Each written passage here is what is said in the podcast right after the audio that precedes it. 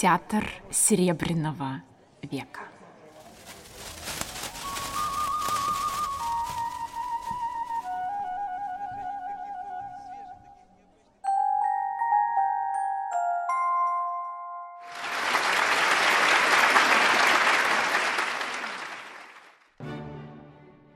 Добрый день, дорогие радиослушатели радио «Фонтанный дом».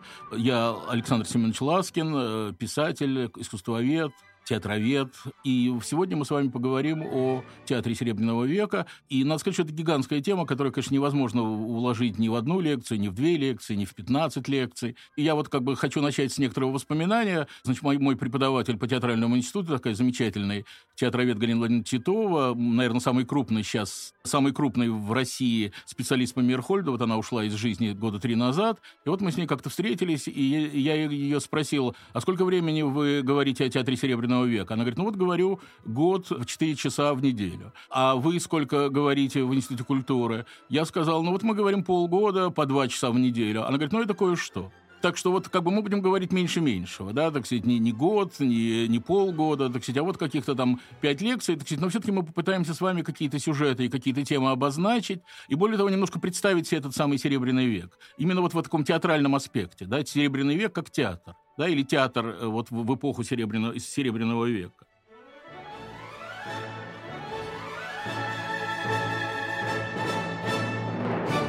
Значит, вообще всякая история, значит, в том числе история театра, такой свет погасшей звезды. Что-то когда-то было, да, так сказать, кто-то играл, кто-то, как видно, на, там, на служебном входе барышни ждали великих актеров в надежде получить автограф. Все это было, но прошло. Да, и вот еще раз я, в, что история театра – это свет погасшей звезды, убедился вот на праздновании 250-летия русского драматического театра, значит, по-моему, это был шестой год, значит, это ставил Андрей Могучий, вот нынешний главный режиссер Большого драматического театра, театра. И он придумал, значит, такой экран, значит, на заднике. Значит, вот на экране показывают тени великих александринских актеров.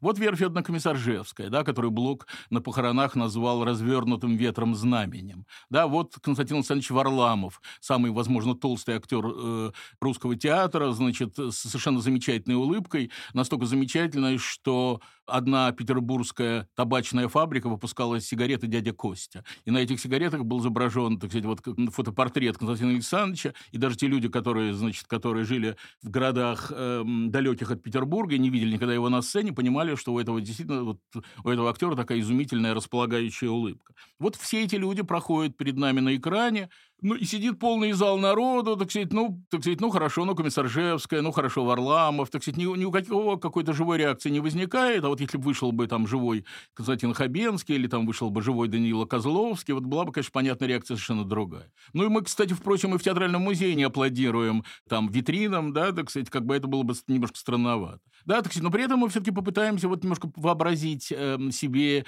как бы и реакцию публики в том числе. То есть вот попытаемся представить, так сказать, как бы вот этот сюжет в неком 3D, да, так сказать, в неком объеме. Как видно, это будет нашей, нашей с вами задачей. К тому же мы находимся в музее Ахматова, это немаловажно. Да, дело в том, что, например, Александр Блок видел «Три сестры Станиславского» и написал замечательные слова об этом спектакле, который мы, естественно, будем обсуждать. Анна Андреевна Ахматова видела «Маскарад» Мирхольда и недобро, кстати, к нему отнеслась, и тоже мы это с вами обязательно поговорим. А там, я не знаю, Осип Мандельштам написал две гениальные абсолютно статьи о театре Серебряного века. Значит, он написал главку в «Шуме времени» о Комиссаржевской. Это, в общем, наверное, главное, что было сказано об этой великой актрисе.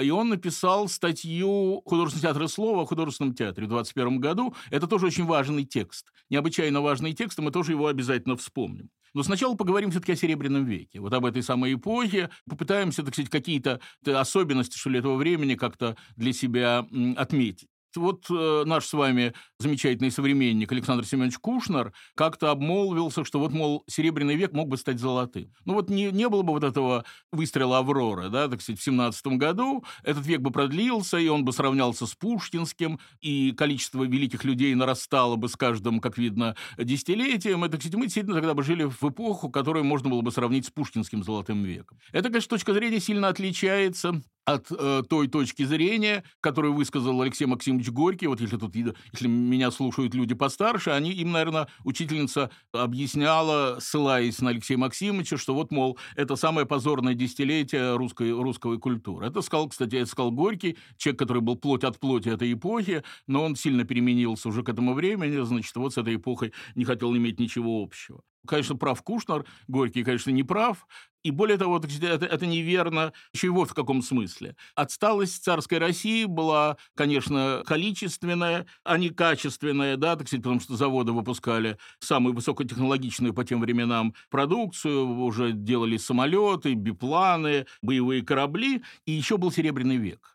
То есть была великая культура, да, так сказать, как бы великая культура и гигантские достижения в технике, о гигантских достижениях в технике мы еще немножко поговорим через некоторое время. Так вот, значит, вот это и все создавало Серебряный век. Конечно, Серебряный век – это такая реакция на кризис позитивизма. Да, так сказать, ну, мы с вами знаем этих, этих самых господ-позитивистов. Это, в общем, такие иногда не очень приятные люди. Там мы помним, что персонаж Тургенева Базаров резал лягушек, персонаж Чернышевского Рахметов спал на гвоздях. Да, так сказать, ну вот как бы вот это есть, так сказать, такие люди, которые, которые верят в разум и не верят ни во что больше.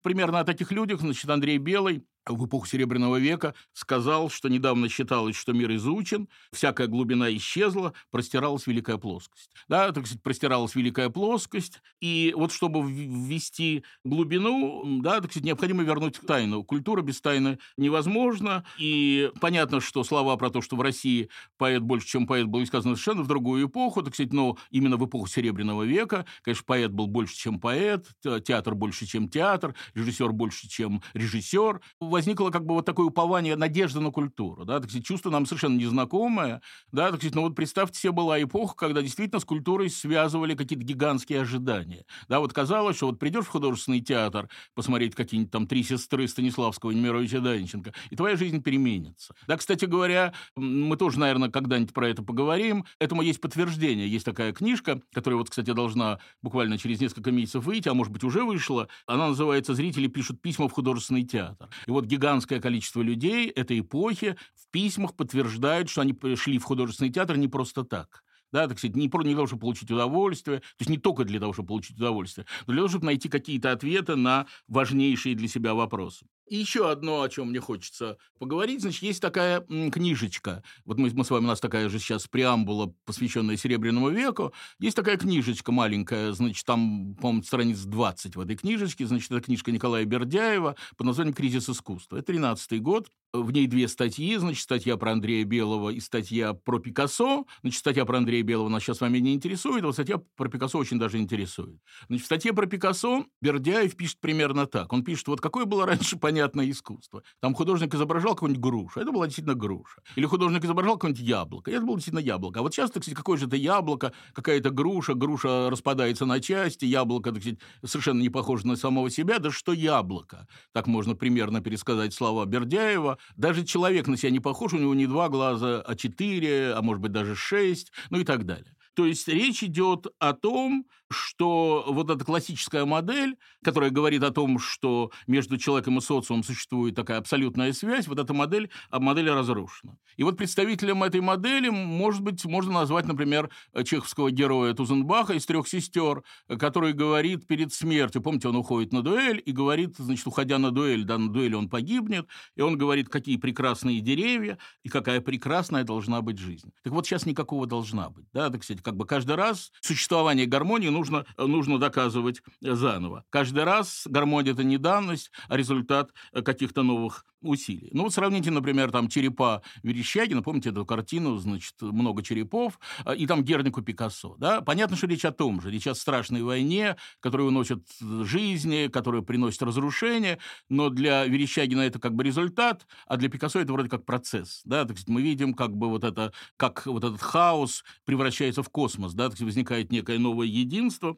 про все это я говорю исключительно для того, чтобы подчеркнуть, что в начале 20 века возникло две новые профессии, это для нас сейчас самое главное, смыслом которых является создание нового единства. Это профессия режиссера и профессия театрального менеджера, театрально, как бы профессия импресарио. Как бы в руках режиссера огромное количество разного рода, значит, составляющих, да, актер, свет, звук, э, ш, текст пьесы, да, так вот из этого он должен, из всего этого он должен создать некое новое единство. В руках э, театрального менеджера или импресарио тоже много разных э, составляющих, значит, включая, кстати, режиссера, спектакль, который он поставил и так далее. И он должен создать некое театральное событие.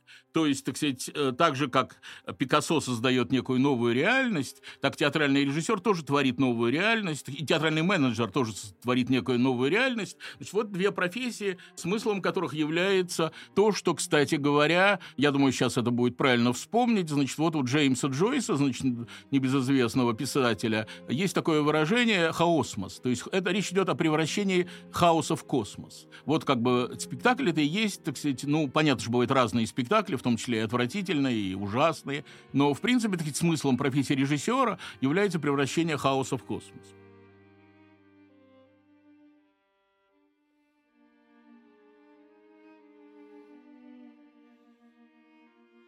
И еще одно про Серебряный век, так сказать, тоже, мне кажется, необычайно существенное. Это, конечно, эпоха сверхожиданий. Да, так сказать, вот, то есть мы уже про это немножко говорили, что это эпоха, когда вот ждали чего-то необычайного, но вот сейчас я эту мысль э, попытаюсь конкретизировать. Ну, во-первых, менялся ритм жизни, да, э, значит, железные дороги меняли привычные соотношения э, между городами, значит, э, Серебряный век – это эпоха необычайно активного строительства железных дорог, так сказать, понятно, что одно дело ехать из Петербурга в Москву полтора дня, как ехала Анна Каренина, а другое дело, так сказать, это все происходит значительно быстрее, и это, так сказать, безусловно, необычайно важно. Значит, э, необычайная мода на вокзалы, да, так сказать. Причем не только в России. Вы знаете, что Клод Мане огромное количество раз рисовал вокзал Сен- Сен-Лазар, да, так сказать, целый цикл его картин. Мода на поезда, машины, дымы, ну, как бы все, что связано с вокзалами, с Понятно, что с темой поездов, машин возникает тема скорости. Да? Кстати, она пришла в русское искусство, и тут можно вспомнить демона парящего Брубеля, и можно вспомнить велосипедиста Натальи Гончаровой, помните, да, так сказать, там велосипедист и, и фон, да, и все едет, так сказать, не только велосипедист, но и буквы на фоне, да, так сказать, это все пребывает в таком необычайно интенсивном движении.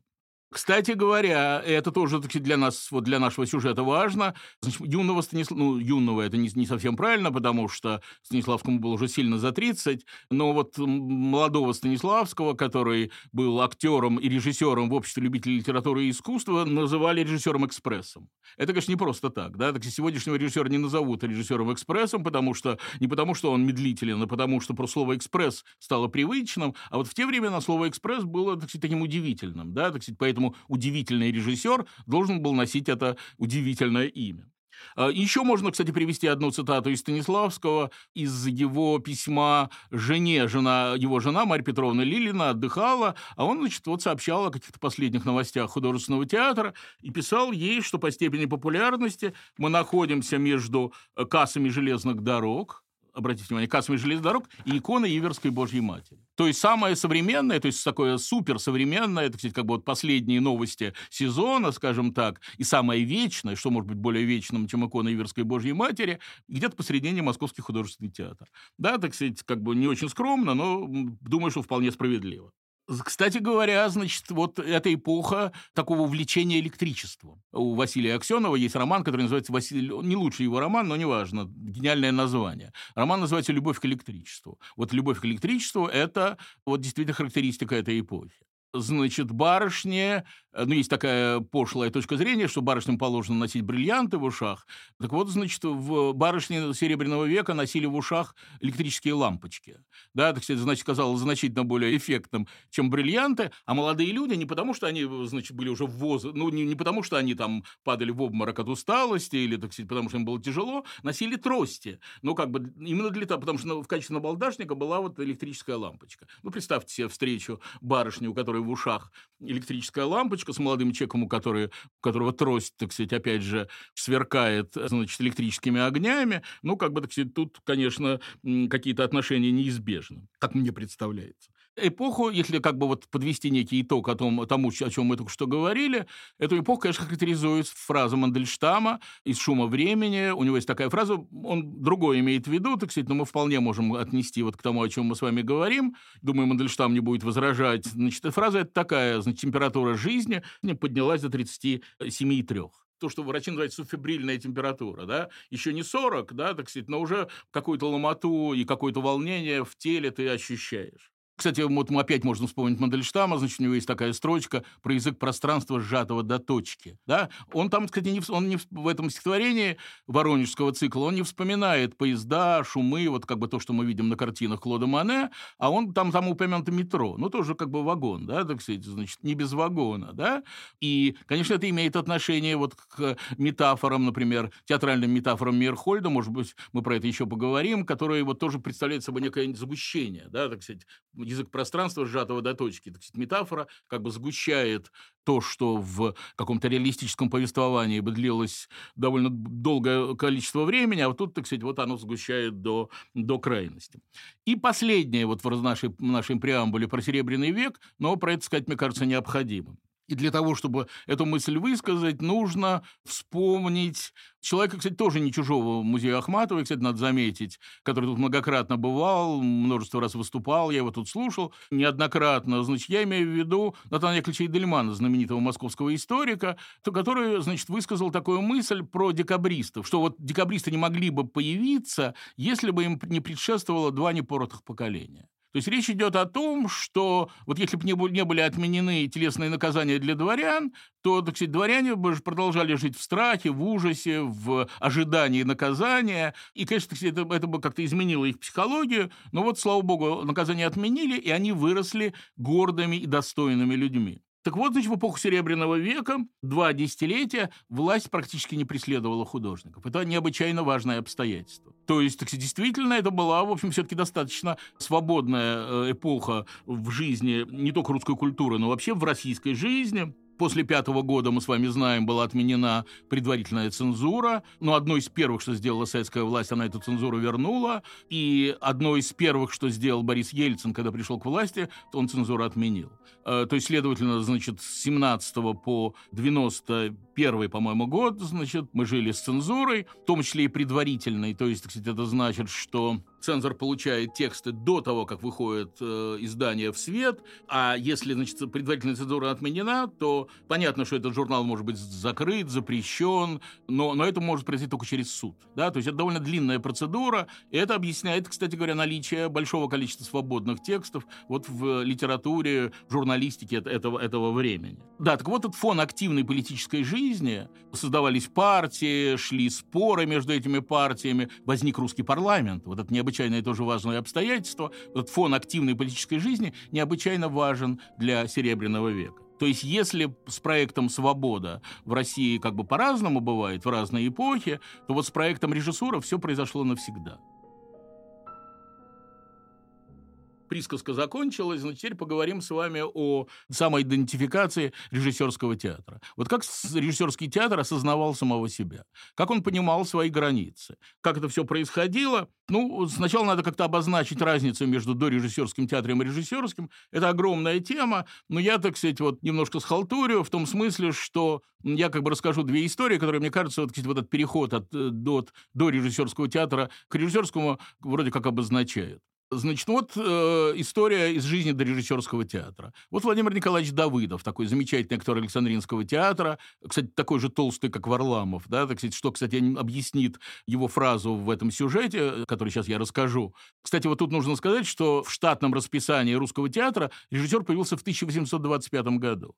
То есть очень давно. Но это совершенно не значит, что это был тот режиссер, которого, с которым мы имеем дело, когда видим на афише там фамилию Анатолия Васильева или Дмитрия Крымова или Льва Додина. Это, это, это как бы режиссер в другом смысле. То есть это человек, который вот говорит, где стоять актеру, значит, следит за тем, чтобы актер не опаздывал на выхода, да, ну и так далее. Это как бы он исполняет чисто технические обязанности. Вот этот человек говорит Владимиру Николаевичу. Да, ну, Владимир Николаевич, значит, это вроде как репетиция. Репетиция, кстати, в те времена было немного, 3-5.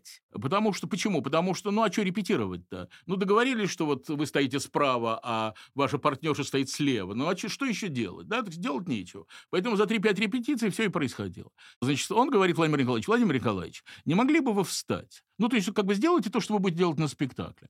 А Владимир Николаевич говорит, а вставать, батенька, я буду на сцене. Ну, то есть буду я вообще ради вас вообще напрягаться, вставать, да, так сказать, ну, как-то напрягите воображение, представьте себе, как я стою, и, да, и пойдем дальше. Это вот история про дорежиссерский театр. А вот история про режиссерский театр. Вот что, что изменилось? Эта история, кстати говоря, это, это воспоминание для меня. Не потому, что мне 285 лет, а потому, что я еще студентом дружил. Ну, не дружил, был в добрых отношениях с таким Владимиром Владимировичем Эренбергом, актером Александринского театра, который в 1938 году участвовал в возобновлении Мерхольдовского маскарада. И он мне вот рассказал такую, по-моему, замечательную историю. Мерхольд восстанавливал этот спектакль, значит, который был поставлен в 2010 году. Кстати, мы обязательно про Дон Жуана будем с вами говорить 1938 году Мерхольд восстанавливает Дон Жуана, но бывает не на всех репетициях. Он живет уже в Москве, ему помогает такой Владимир Николаевич Соловьев, значит, и когда Мерхольд появляется на репетициях, об этом актеры на сцене узнают по крику. Он, так сказать, там крик, грубо кричит «хорошо» или «плохо», то есть, так сказать, вот из зала раздается такой крик. А, значит, на сей раз, значит, вот Ринберг и его товарищ репетируют сцену нищих, там есть такие два персонажа нищие. Значит, вдруг они слышат крик из зала, Мирхольд кричит «Вас сколько?» Такой странный вопрос, согласитесь.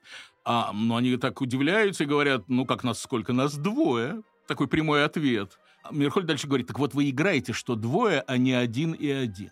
Вот это и есть режиссер, да, то есть человек, который устанавливает некие связи, который создает некое целое, да, так сказать, причем не арифметическое целое, так сказать, один, один, еще один, а вот именно такое гармоническое целое, которое должно возникнуть на сцене.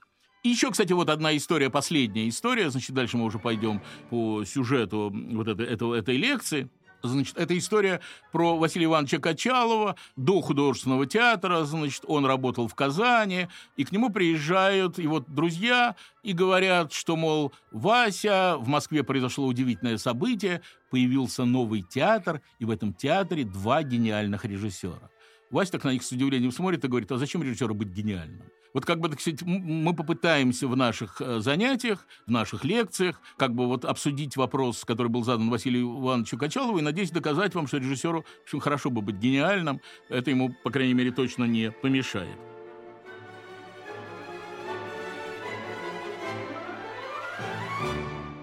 Начнем все-таки с дорежиссерского театра да, так сказать, дата, когда кризис стал очевиден. Мы знаем эту дату, это 19 октября 96 года, 1896 года. Значит, это вот такой знаменитый провал «Чайки» на сцене Александринского театра необычайно важное и существенное событие. Вообще всякий кризис, да, так сказать, то есть переломный момент, вещь такая болезненная, но на, на сей раз она еще вдвойне болезненная потому, что вот с этого дня, 19 октября 1996 года, начался чеховский туберкулез. Да, вот болезнь, которая приведет его в могилу, от которой он умрет, от которой он будет прятаться в Ялте, да, так сказать, потому что в Москве туберкулезнику жить невозможно, и в Петербурге. Значит, вообще Чехов совершенно не подозревал, который Чехов отдал, передал через Суворина Чайку в Александринский театр, я совершенно не, не, не ожидал ничего плохого, наоборот, ожидал, в общем, что все, все будет абсолютно нормально, и более того, так сказать, написал своему брату, мол, приезжай, будет торжественно и шумно, разумеется, он имел в виду не спектакль, а банкет, да, так сказать, премьера обязательно сопровождается банкетом, и на нем обязательно торжественно и шумно. Значит, э, Суворин снял ложу для своей семьи, у него, у него четверо детей, жена, и для Чехова, да, так сказать, Чехов должен был сидеть вместе с ними, и вот Чехов действительно сидел в этой ложе, значит, и в какой-то момент уже первого действия, значит, Суворин повернул голову в сторону Чехова, хотел ему что-то сказать, и обнаружил, что Чехова в ложе нет. Он решил, что Чехов, наверное, пошел смотреть э, спектакль со сцены, то есть, так сказать, из кулис, да, так сказать, это какая-то такая точка новая, такая неожиданная точка зрения, так сказать, вот он ближе к актерам, ну, вообще, как бы видишь еще зрительный зал к тому же. Дождались антракта. В антракте Суворин пошел искать Чехова. Чехова нет ни за кулисами, нигде Чехова нет. Значит, э, Суворин вынужден спектакль досмотреть, потому что в «Новом времени», в газете, которую он издавал, должна появиться его рецензия на следующее утро. В те далекие времена, кстати, театральные критики писали рецензии на следующее утро, для того, чтобы зрители знали, надо идти на этот спектакль или лучше провести вечер с женой дома, пить чай, так сказать, но не смотреть эту ерунду. Ну или не ерунду. Суворин еще потому должен был досмотреть, что он уже рецензию написал. Он как раз понимал, что будет торжественно и шумно, что будет банкет, и написал положительную рецензию. Ну, в общем, логично, да? Но он видит, дело, дело идет к такому чудовищному провалу, и надо посмотреть до конца, чтобы написать, написать все, как, как оно есть. Значит, он вот вынужден, он как бы прикован к этому стулу, значит, ждет, значит, финала спектакля. Дальше он едет домой, думает, что Чехов, наверное, у него дома, потому что у Чехова был ключ от квартиры, наверное, он пошел домой, значит, и там он, значит, лежит и, да, и вспоминает сегодняшний вечер. Пришел, Чехова в квартире тоже нету. Все ужасно, конечно, взволнованы, значит, а ему надо переписывать эту рецензию еще к тому же, значит, он сидит, переписывает рецензию, потому что, более того, надо не только переписать, надо еще ее отнести в типографию, потому что в типографии оставлено место для этой рецензии, да, так электронная почта в те времена не работала, как вы догадываетесь.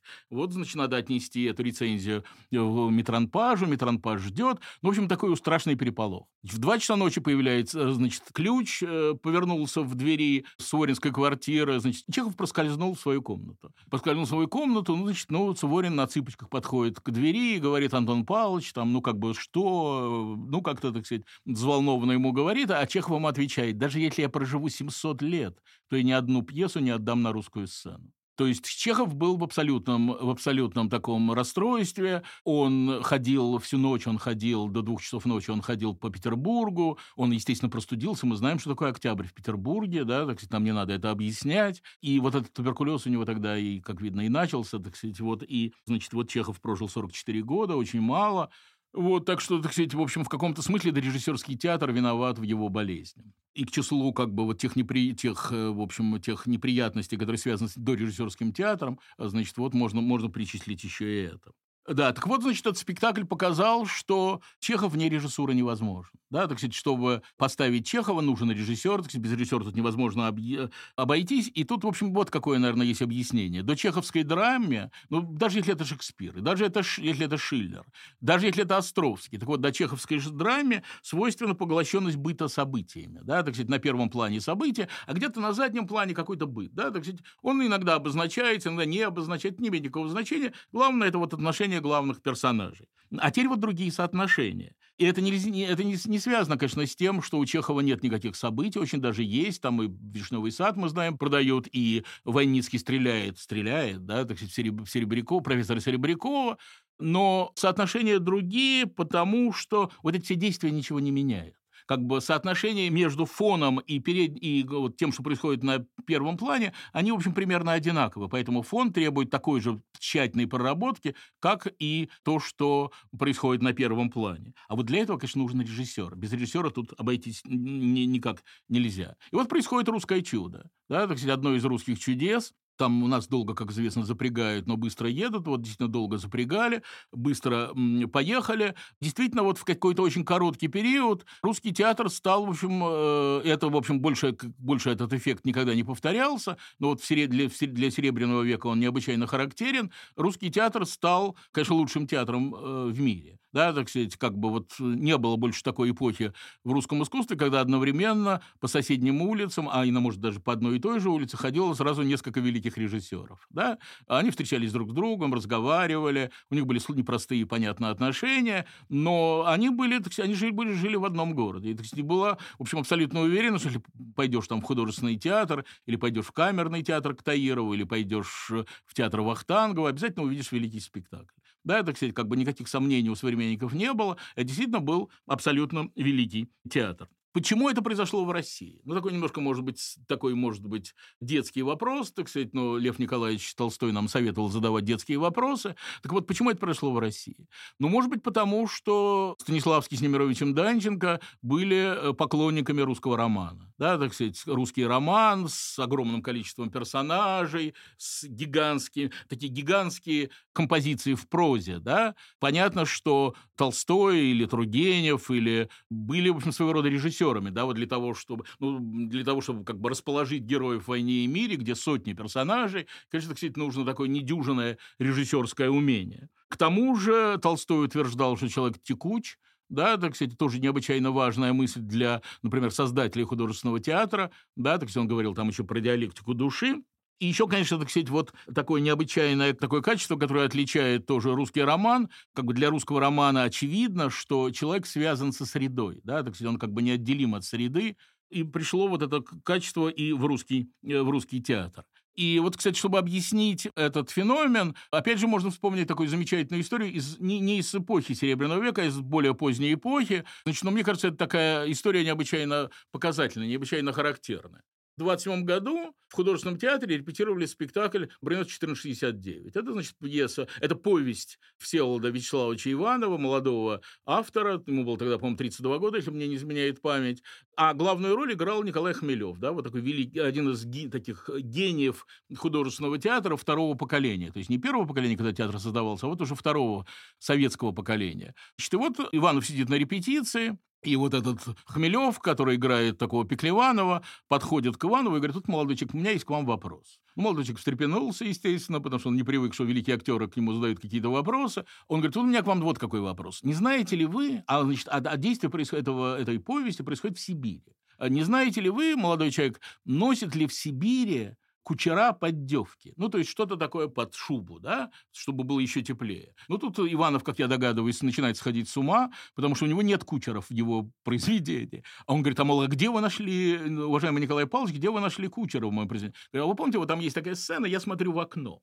А значит, ну там есть окно на сцене. Действительно, оно есть окно в декорации. Говорит, так вот, когда я смотрю в окно, я вижу кучера. То есть вот такой мхатовский вопрос. То есть если ты видишь кучера, которого зрители, естественно, не видят, да, они никак не могут видеть этого кучера, но если ты видишь кучера твоим внутренним зрением, должен знать про него все да? То есть некий объем жизни входит в роль, да? Ты должен знать не только про свою роль, да, как это было в дорежиссерском театре, не только про своего партнера, что крайне редко было в дорежиссерском театре, но должен знать абсолютно про все, что происходит на сцене. Значит, и, кстати говоря, в моей жизни в искусстве есть такой пассаж.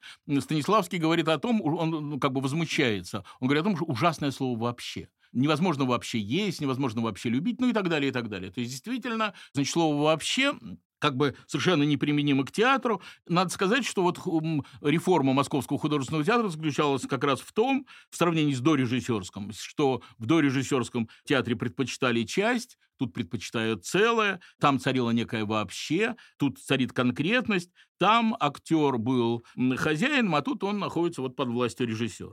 Вот, как бы вот объясняя появление режиссерского театра, еще вот о чем надо сказать. Конечно, режиссерский театр появился благодаря тому, что вот появились какие-то интеллигентные молодые люди, которым хотелось чего-то такого за пределами своей собственной профессии. Ну, например, Станиславский был купец, да, но ему хотелось чего-то большего, да, так сказать, как бы купцом ему было быть, как видно, скучновато. Да, там, я не знаю, Марья Петровна Лилина, его жена, замечательная актриса художественного театра, была классной дамой. Но, как видно, ей тоже это было скучновато, так сказать, и, в общем, хотел чего-то чего сильно большего. Актер, замечательный актер художественного театра Артем, Артем это не имя, а фамилия, был врачом. И представьте себе, значит, он не был уверен в том, что художественный театр пришел, появился навсегда, и он еще первые годы деятельности художественного театра продолжал врачевать. То есть там ставил, делал уколы, там прописывал таблетки, а уже когда он убедился, что художественный театр, как видно, пришел надолго, значит, вот он уже перешел в труппу художественного театра. Качал Мочалов был юристом, ну и так далее и тому подобное. То есть появились интеллигентные люди, которым что-то такого хотелось значительного и значительно большего. Ну вот, кстати, Счастливцев, герой пьесы «Лес», понятно, это задолго до художественного театра, говорит, образованные одолели, из чиновников, из офицеров, из университетов все на сцену лезут. Вот это как бы примерно и произошло в конце 19-го, начале 20 века, когда огромное количество интеллигентных молодых людей, неудовлетворенных своим главным занятием, да, как бы им хотелось чего-то другого, чего-то большего, вот стали пытались создать свой театр. Кстати говоря, необычайно характерное название этого театра, в котором присутствует слово «художественный», и некоторое время до второго года присутствовало слово «общедоступный», потому что как бы это и есть мечта, мечта русской интеллигенции, которая хочет соединить оценку эстетическую и оценку этическую. Художественная – это эстетическая оценка, а общедоступная – это этическая. Да, вот как бы русский интеллигент – это человек, который пытается вот эти две крайности совместить. И эта тенденция, она вот, как вы видите, выражена в том числе и в названии. Значит, понятно, что сейчас режиссеров немереное количество, да, так как бы кто только не режиссер, а вот в те времена, значит, режиссеров были единицы, а в какой-то момент их было просто двое. Да, так сказать, ну просто двое, да, и поэтому Вахтангов был абсолютно прав, когда на одной из репетиций сказал, что режиссер – это национальное событие. Вот как бы, вот национальное событие, да, как бы, так сказать, вот ничего более значительного, чем режиссера, как бы вроде как не может быть. Значит, вот об этом рассказывает Станиславский в книжке «Моя жизнь в искусстве», и буквально на первой странице, значит, он говорит про то, что он был свидетелем режиссуры, газовых атак, крепостного права. Понятно, что Станислав не мог быть свидетелем крепостного права, потому что крепостное право было отменено в 61 году, а, а Станиславский родился в 63-м. Ну, наверное, его родители видели крепостных, так сказать, могли ему про это, про это рассказать. Как видно, речь идет не, не буквально вот о том, что он пережил там газовые атаки, крепостное право там, и так далее. Как видно, речь идет о том, что вот как бы его, Станиславского, по жизни вело некое чувство предназначения, да, и путь его к этому предназначению был в достаточной степени извилистым, в достаточной степени непрямым. И вот про это, кстати говоря, есть и в моей жизни в искусстве, где он многократно использует слово «амплуа». Ну, казалось бы, поздний Станиславский, да, так сказать, уже ну, старик Станиславский вспоминает амплуа, которое сто лет назад отменено, ну, в том числе и им, так сказать, художественный театр, первое, что он сделал, отменил систему амплуа, но, как видно, он имеет, по словам амплуа, он имеет в виду именно вот это предназначение, да? Поэтому, когда он говорит, что там актер такой-то сыграл то-то, и у него это не получилось, потому что, как видно, он не чувствовал своего амплуа, а актер такой-то сыграл то-то, и у него это получилось, потому что, как видно, он чувствовал, понимал, что такое амплуа, то, как видно, он имел в виду именно вот это самое предназначение, как бы вот предрасположенность к чему-то. Значит, вот к своему, вот эту самую предрасположенность к чему-то, к этой предрасположенности к чему-то Станиславский шел в достаточной степени извилистым путем. Он, так же, как и Немирович Данченко, он был такой настоящий self-made man, то есть человек, сделавший себя сам, да, так сказать, как любят говорить англичане. И вот, так сказать, вот этим самым несколько извилистым путем он все-таки в конце концов пришел к тому, что Михаил Чехов называл встречей собственной индивидуальностью. Все-таки вот эта встреча в конце концов произошла этот путь он проделал через опыты в любительском кружке, да, так сказать, сначала это был кружок при родительском доме, да, так сказать, его отец организовал такой те, домашний театр, потом это было общество любителей литературы и искусства, то есть, так сказать, любительский кружок, вот в котором, который он отчасти возглавил, но в котором он, по крайней мере, играл важную, важную роль извилистый путь Немировича Данченко пролегал через э, занятия драматургией, через преподавание в э, филармоническом училище, где он вел актерский класс, Значит, то есть таким образом, значит, Великий театр создал заурядный драматург и актер-любитель. Да, так сказать. Но другое дело, что вот наступил какой-то момент, когда оба поняли, что, значит, и драматург это в прошлом, и актер-любитель это в прошлом, и нужно, как бы, так сказать, вот начинать в, как, в значительной степени сначала. Поначалу э, уверенности в том, что это навсегда, э, совершенно не было. Поэтому, значит, Немирович продолжал писать пьесы, э, думая, что, так сказать, если с этим не, с режиссурой не получится, то у него всегда есть верный заработок. Станиславский продолжал заниматься своими делами, значит, вот которыми он занимался в качестве купца. И даже, представьте себе, ездил, ездил в Париж на всемирную ярмарку, выставку, где получил гран-при за изобретение ну, бизнес э, Алексеевых, то есть, значит, родителей Станиславского, был связан с производством золотой канители. Вот, значит, Станиславский изобрел какую-то машину для производства этой самой машины и получил гран-при. То есть, так сказать, не было никакой уверенности, что действительно это, это навсегда и, и даже на то, что это надолго. Немирович, кстати говоря, еще писал газетные романы, да, так сказать, вот для Харьковской, кстати говоря, газеты, он писал газетный роман, значит, то есть в отличие от романа, который сдается в журнал готовым, значит, он писал как бы в номер. Это очень непростое дело, потому что надо не забыть, кого ты убил 10 номеров назад, кто у тебя там родился 20 номеров назад. Это очень сложное дело, требующее дисциплины. Вот у Немировича это все было. У него с дисциплиной все было в порядке. Он был очень организ... необычайно организованный человек. Более того, он автор двух фраз, которые немножко говорят, и которые, мне кажется, достаточно внятно говорят о его характере. Он сказал, во-первых, о том, что э, усталые актеры не наигрывают. Он сам был, в общем, таким человеком, который все время уставал, у него было огромное количество обязанностей, да, как бы это в том числе это про него. Еще он сказал гениальную фразу, он сказал, что Чехов это талантливый я.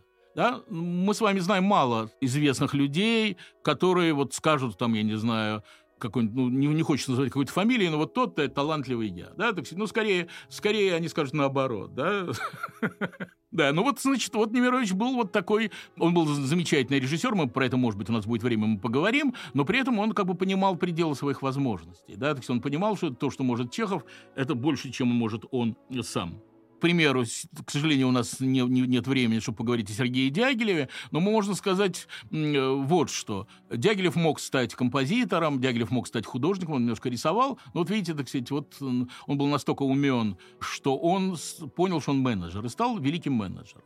Немирович Данченко мог продолжать писать пьесы, э, в общем, он был очень успешный драматург, да, так сказать, он продолжал за, зарабатывать э, серьезные деньги, кстати говоря, актер Ленский, который замечательный актер малого театра, который играл в пьесах Чехова, говорил Антону Павловичу, Антон, он э, не пишет и пьес. У тебя так замечательно получается проза. А, надо сказать, что этого он Немировичу не говорил.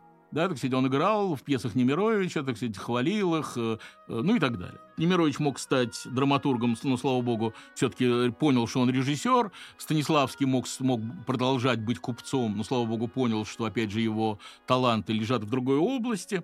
Как вы знаете, сегодня перед входом в Московский художественный театр стоит памятник Станиславскому Немировичу Данченко. Вот молодым Станиславскому Немировичу Данченко, впрочем, в момент рождения художественного театра им обоим было уже э, в районе 40. Да, так вот, значит, это такой памятник, можно сказать, что это памятник компромиссу, или можно сказать, что это памятник единства противоположностей, потому что действительно они были очень разные люди. Станиславский горячий, э, фантазер, э, Немирович спокойный и такой рассудительный, что ли, в своих действиях. Значит, но вместе с тем вот как каким-то чудом они объединились, и вот возник художественный театр, и о том, как он возник, и, и что этому предшествовало, мы с вами поговорим на следующей лекции.